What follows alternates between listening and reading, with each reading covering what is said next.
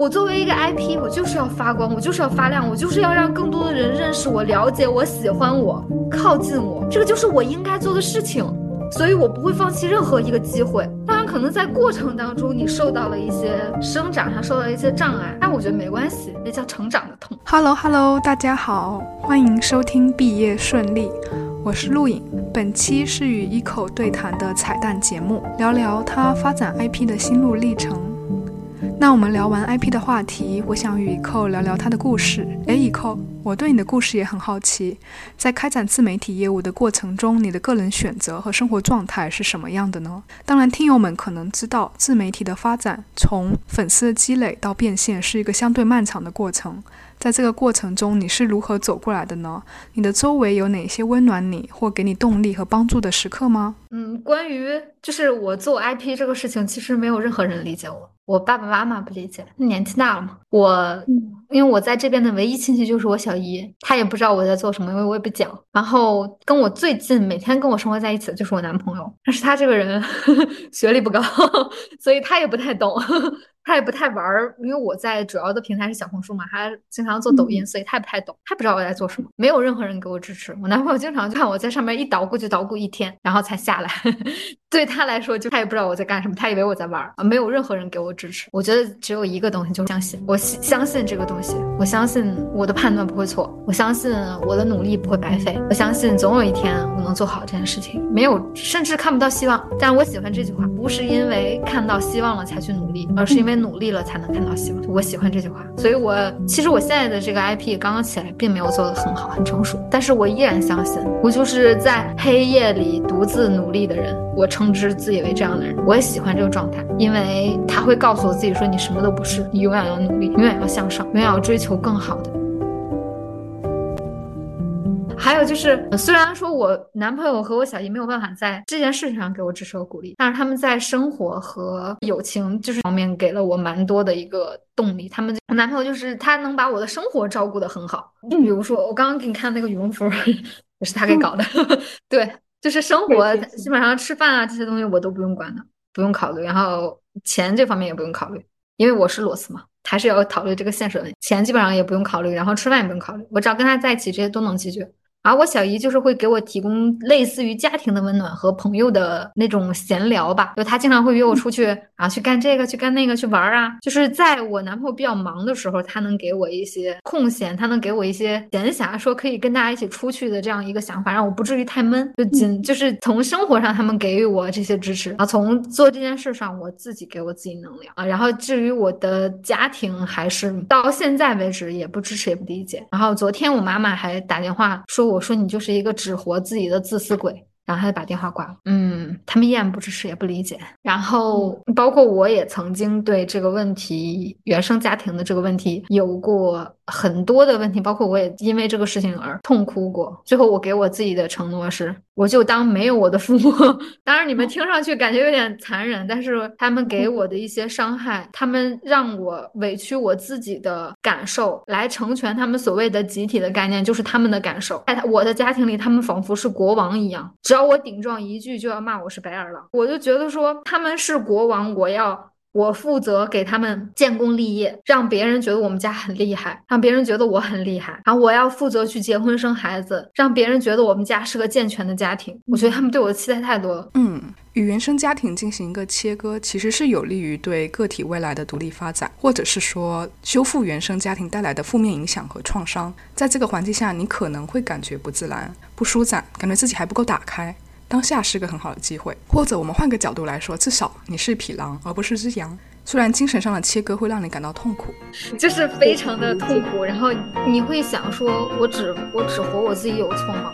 我优先顾及我的感受有错吗？大家都委屈自己，都讲牺牲、讲奉献，这是对的吗？后来我总结了，我没钱，因为我没做起来。做起来我豪掷千金的时候，他们还能说什么？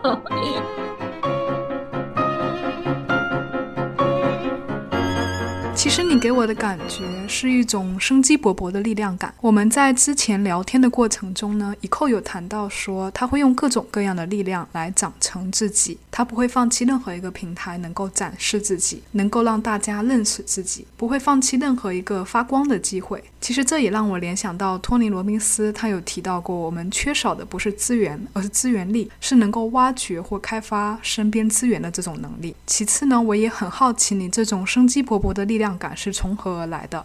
是如何塑造独一无二的现在的你呢？我先回应一下关于我跟你说的，我不会放弃任何一个平台。嗯，我自己搭台子，邀邀我自己的朋友来上，很 关系很好的朋友他也不来，真的很好，他也不来。对你自己去创业的时候，你发现你的朋友，哪怕我开个花店，你还得给我送个花篮呢，你连花篮都不愿意给我送。再说了，你不愿意露脸，我说我把脸给你披上，你不希望别人听到你，我把你的声音给你变了，都可以。只要你来就行，我都能给你解决这个问题。他就是不愿意来，所以我讲这些东西，就是我我为什么要站各种台子，我为什么要站不同的台子，我要让大家看到我，我要让大家发现到我，我一定要做这个事情。我作为一个 IP，我就是要发光，我就是要发亮，我就是要让更多的人认识我、了解我、喜欢我、靠近我，这个就是我应该做的事情。所以我不会放弃任何一个机会，这也是我不会放弃任何一个向上爬的机会，这是我一定要做的事情。因为我现在已经跌在泥里了，所以我不会放弃任何一个向上爬的机会。嗯，非常的理解。We have nothing to lose，我们没有什么可以再失去的了。我特别喜欢有一些他们讲的一些话，就是说你想觉得你自己你想做一番大事儿，那你就要觉得自己是一个普通人。在这个角度上，我觉得我自己就是个普通人，因为我住着三百块钱的房子，地上是水泥地，床是一张单人。桌子是上个房客留下的桌子，这就是我最大的两件家具了。一个是别人的，一个是我小姨的，都不是我自己的。我就是要不放弃任何一个机会，只要能照亮我，只要能让我上来讲，我一定要抓住这个机会。这就是我目前的状况。包括我抓这个东西，我还找我的朋友，各种朋友来给我站台。我我找认识的不认识的，我在小红书上面也找。我就是脸皮很厚。有人评价我。我的嘉宾他评价我说，他问我为什么不能花钱来请别人来，他说我是在白嫖别人的努力。我觉得我就是在白嫖别人的努力，我承认这个事情是真的，但是我我觉得我问心无愧，因为我跟他交换的时候，就是或许是我们互相交换了一些情感，或许是我能带给他，他上我的视频，他能带给我，他能自己增增长几个粉丝，或许是别的，我觉得我们实现了一次利益的交换，我这个钱挣的问心无愧。我的钱挣得干干净净，我觉得没有任何问题，而且我称之为交朋友的过程。多少钱他愿意来呢？他永远觉得这个钱是不够的，所以我宁愿把这个过程称之为交朋友的过程。你认可我，你觉得通过我你能获取到一些东西，那你就来；你不认可我，那你尽可以大随可我邀请你的时候，你可以随便贬低我，可以随意侮辱我，我接受，因为这就是我，我就是我，永远都不会忘记我从哪里开始，我从。我从泥里长出来，任何一个人都可以踩我一脚，没关系的。但总有一天，我要在这一步又一步努力当中，成为一个竹子，让别人觉得。尊重我，觉得这个人不一般，这个就是哪怕让我的父母觉得我不一般，这就是我最终努力的一个目标。当然，我不是为了让别人觉得我不一般，只是因为我心里有一颗，我一直觉得我自己，我刚刚说了，我觉得自己普通，但同时我又觉得自己不普通。从小我就自命不凡，所以我一直觉得我能干出一番大事儿。从小我就是这么觉得的，然后我就希望说。我自己能做出一些事情，然后我就想做一些事儿，所以长成这颗竹子是为了证明给别人看，但不仅仅，我只是为了舒展我自己爱好，让我的工作让我的意义能成为一件事儿，仅仅仅仅就是这个样子，这是最初的一个目标。当然，可能在过程当中你受到了一些生长上受到一些障碍，但我觉得没关系，这叫成长的痛。我小姨说住在三百块钱的房子里是会长人生的经验的，信这个话。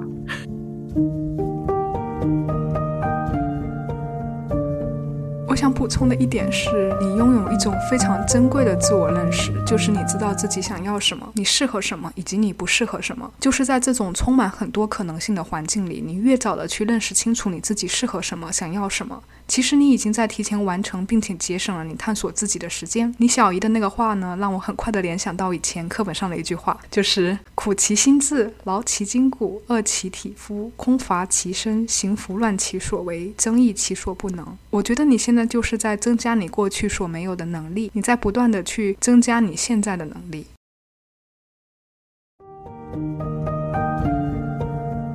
那在结束这个话题前，我想与你展开聊聊。你前面提到，现在陪伴在你身边的人给了你很多感情上的支持。我记得在开播前，你提到一个比喻让我印象深刻。你说你如果你是花，那你男朋友就是滋养你的土。你方便展开聊聊你们彼此的支持和滋养的关系吗？你信不信五行？我是水命，他是金命，金生水，是这样的吧？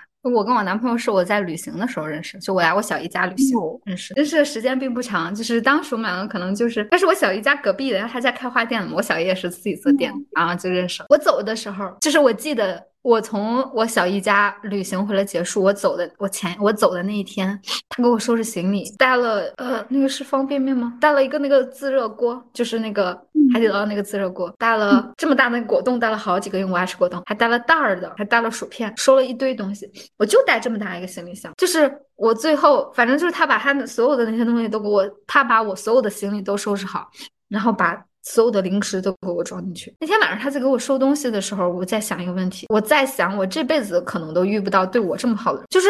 我觉我知道大家会觉得这是廉价的感动，但是我和他认识，包括我和他接触这么长时间，衣服我的衣服大件小件都是他。嗯，我的饭他自己在上班哦，他自己要开花店也是他做。然后我嗯晚上他关了门之后会带我出去去夜市啊啊买东西啊什么啊我在这坐着他会给我买一些零食，全都是廉价的那种努力又感动吧。这些有时候大家会说你陷入了一个情感的迷思。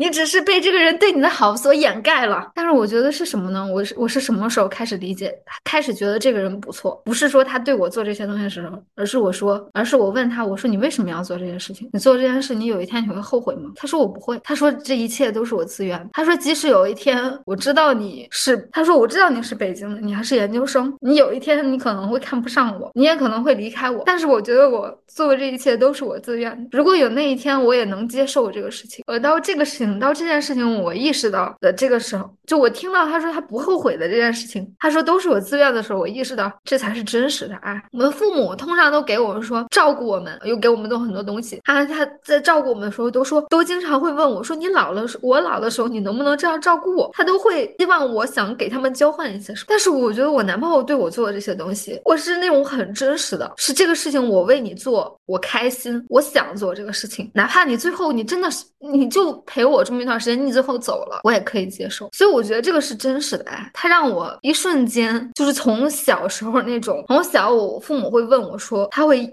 要求我委屈我自己，说客人来点菜。你不可以点，嗯，因为这次是我们要请别人的客人，家里条件不好，你不可以点。后来我到我小姨家了，即使是有客人来，我小姨永远都是你想吃什么。我小姨我说我们请客人来要让他们点啊，我小姨说我请他吃饭就行了，决定这个事情是你来做就可。我意识到我们请他吃饭这件事情就已经是请他了，所以就我不知道该怎么解释这个事情。就是我小姨和我男朋友让我给我一个机会，让我从小那些被定义为任性。不可以得到的东西唾手可得，我我就觉得说这个才是真正的爱。如果我喜欢这样一句话，可能我今天这个话里对父母的反对好像有点太多。我喜欢这样一句话：如果父母养儿是为了防老，那你就别说你对我的付出有多无私。我喜欢这句话，因为我好像最近有点叛逆，因为我觉得我爸妈好像好像都在控制我，所以可能这样。然后。所以这个是我形容我和我男朋友的一个关系吧，就是我知道我自己要什么，我知道我不要什么。我从小到大就是一个以自己为中心的人，表现为我希望我周围的人都围绕着我。我觉得我男朋友，我不用要他有多大的本事，只要每天他只要能围着我转，这就是我我最高兴的一个事情。只要一个男的能做成这样，我觉得可以了。他有多大的本事呢？不用，就是你只要能围着我转，然后我也不要你说，因为我在北京也谈过恋爱嘛，经常是有个房子，有的车，就是父母给的房子，父母买的车，厉害的不行，觉得这个女的我就随便挑了，是那种感觉。你想让他为你付出，没门，没可能。他还想让你为他付出，好像彼此都没有那个彼此的那个爱，好像都是想我吸取你一点儿，从来没有想说我为你贡献一点。我感觉我在北京的时候，我觉得真爱好难啊，真正爱一个人好难啊。那是因为大家都心里都没有那种真爱，都是想我从你身上吸一点，你从我身上吸一点那种感觉，就是都是想拼命拿在别人的爱。也就是在这样的环境下，我看到我男朋友一个那么无私的人，一个那么愿意把自己的爱奉献。但其实他是一个商人，他很市侩的啊，你不要觉得 他是一个那什么的人啊，他才不能对。但是他对我这个人，我觉得真的没有任何问题。要不是早晨他会先下去开门嘛，因为我们住在店里，他会先去开门。但他永远就是在修边儿一样，把我那个被子给我修好，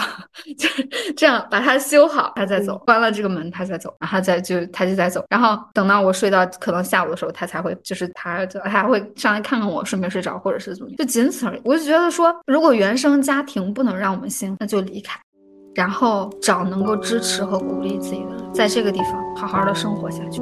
我不认为一个人应该牺牲自己以满足父母的愿意愿，我不认为这个事情。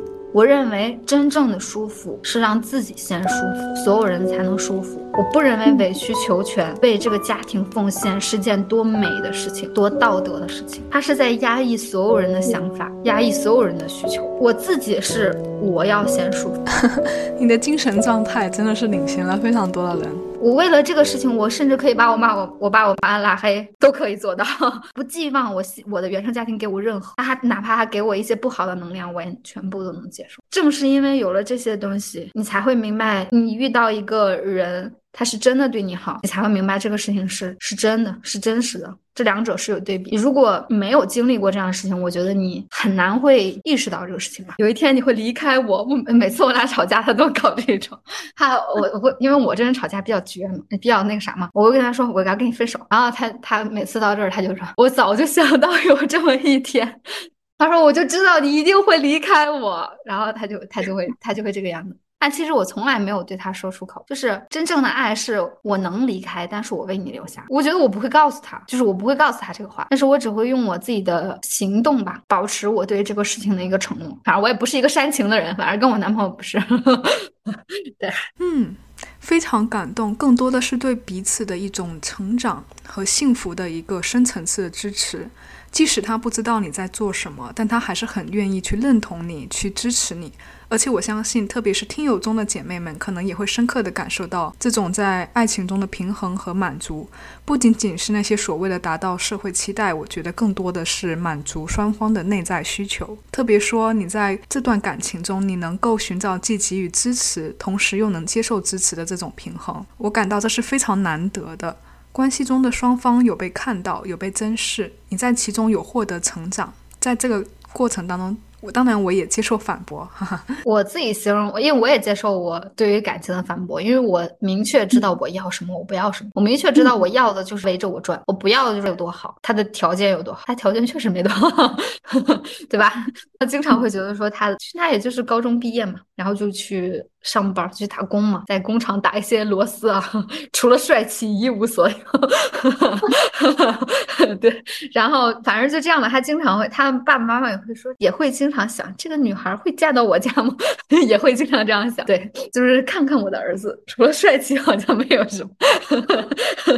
对，然后也经常会，有时候他妈妈也会跟我这样讲，但是我也不会刻意的去跟他们讲什么。然后我形容他的关系，我之前有跟大家说，我是一个珠子。嘛，就刚刚这么高的一个笋嘛，竹笋。然后我觉得我形容它是大树，不大的树吧，就是一棵树吧，反正站我旁边，反正就比我高。然后它能给我挡下大多数的风雨吧，就给我一个很安全的一个成长的一个环境，而且不对我有任何期待。他没说，哎呀，你做这个事情能挣这么多钱？没有。从来没有这些，那就是你去干嘛，反正你也无聊，你去做吧。然后啊，你要是比如平时心情不好，就带出去啊。形容他是一个这么大的一个大树，然后在旁边维持他自己的生工作，他只是这样站着，就这样待着。我觉得待在他，就他只要这样待着，我觉得就足够了。啊，我只要站在他旁边，我觉得生活可以很完美。他要一走，我就觉得怎么这么大风？他要不走，我就觉得很好，不错，就这样保持。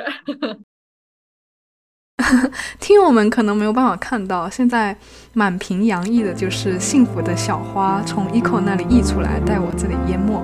我非常感谢你的分享。可能在这个过程中，我们了解到你的生活和你的心路历程，你身边的人对你的支持。同时，非常感谢 eco 今天的精彩分享。我真的今天收获颇丰，非常期待你在未来带来新的作品和获得更多的粉丝。也感谢大家在毕业顺利中与我们同行。希望今天的内容对您有所启发和帮助。再次感谢你们的收听，期待下一次节目中与您相见。祝您今天也开心，再见！哎，再见。